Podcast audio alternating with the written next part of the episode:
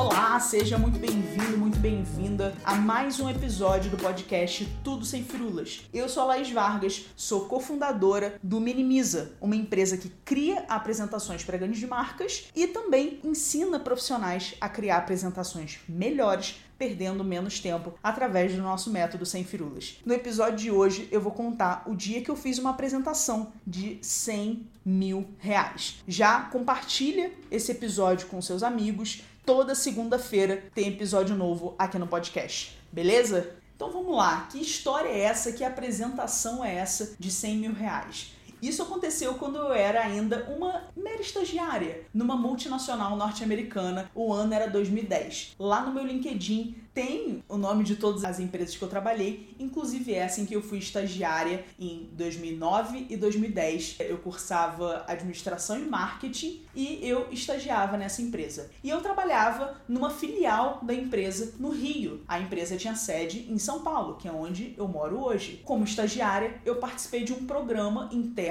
em que o RH pescava ali alguns estagiários de áreas diferentes para desenvolver a habilidade de apresentação e comunicação dessas pessoas. Então foi super legal. Eu fui uma das selecionadas. Eu acho que meu diretor na época sugeriu que eu fosse uma dessas pessoas e eu fui até São Paulo receber esse treinamento, então de apresentações, de oratória, etc. E aí foi super legal. Conheci outros estagiários, estagiários de outras áreas, vi um novo universo tinha vindo poucas vezes para São Paulo, então foi super legal. Eu fiz ali um treinamento de dois dias, mais ou menos, e no final desse treinamento o RH deu um desafio para cada estagiário. Então, basicamente, o desafio era criar uma apresentação de um projeto que você já desenvolveu durante o seu período de estágio ou desenvolver um projeto que você queira implementar na sua área ou em qualquer outra área que você veja sentido na empresa. E essa apresentação seria apresentada de fato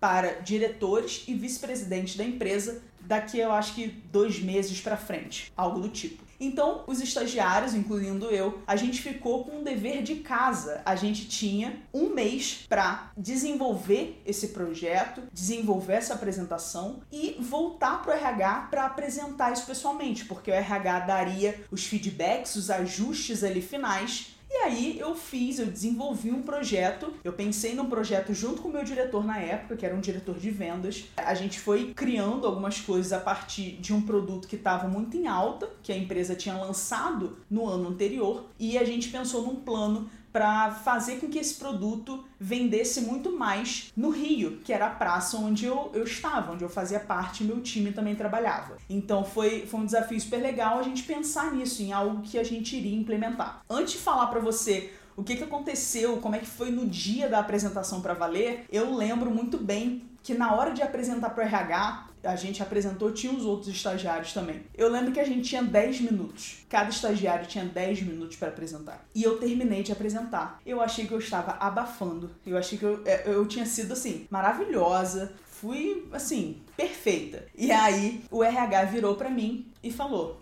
Laís, sua apresentação tá incrível, só tem um problema. Você apresentou em 18 minutos. Então, ao invés de apresentar em 10, eu apresentei em 18. E ali foi, eu acho que a primeira vez que eu aprendi mesmo a lição de que, tipo, você precisa treinar, ensaiar muito quando você tem um tempo reduzido de apresentação. Porque ali eu só tinha 10 minutos. É diferente quando você tem uma hora para apresentar. Então eu tinha ali 10 minutos. E ali meu nervosismo veio à tona. Eu falei, cara, ferrou. Eu vou ter que diminuir minha apresentação pela metade. Quando na verdade eu tinha que usar as coisas realmente com mais inteligência. E esse feedback foi muito bom, porque eu fui para casa, voltei ali com o dever de casa. Eu acho que eu apresentaria depois de três semanas ou um mês, não me lembro. Mas eu voltei com esse dever de casa, de ser muito mais direto ao ponto no meu discurso e também nos meus slides. Então eu tirei alguns slides, eu encurtei o meu discurso, eu vi que tinha algumas coisas que eu não precisava falar tanto e eu fui apresentar. Chegou o grande dia. E cara, foi uma experiência incrível. Tinha vice-presidente na sala, tinha diretores, tinham gerentes e foi muito, muito, muito legal. Foi uma experiência muito rica. A gente pôde ver a apresentação dos outros estagiários também. Então não tinha só pessoas da sua área. Então, na verdade, o meu diretor, ele nem tava, tava o vice-presidente, estavam diretores de outras áreas. E eu fiz lá a minha apresentação. Eu tava super tranquila. Eu tinha ensaiado muitas e muitas vezes, principalmente por causa do tempo. Eu ensaiei incansavelmente, inclusive no quarto de hotel, na noite anterior, não dormi direito, tava super nervosa, porque eu sabia que aquela apresentação poderia garantir a minha efetivação. Eu queria muito trabalhar naquela empresa, eu já estava me formando, eu já estava no último período, aquela ali seria uma super cartada e eu sabia que eu não podia desperdiçar essa chance. Então lá fui eu, muito nervosa, muito aflita, mas também muito confiante. Eu estava muito segura porque eu ensaiei tanto e eu tinha recebido bons feedbacks. O meu único feedback ruim foi a questão do tempo, que realmente eu falhei. Então eu fiz a minha apresentação e no final eu recebi o melhor feedback de todos.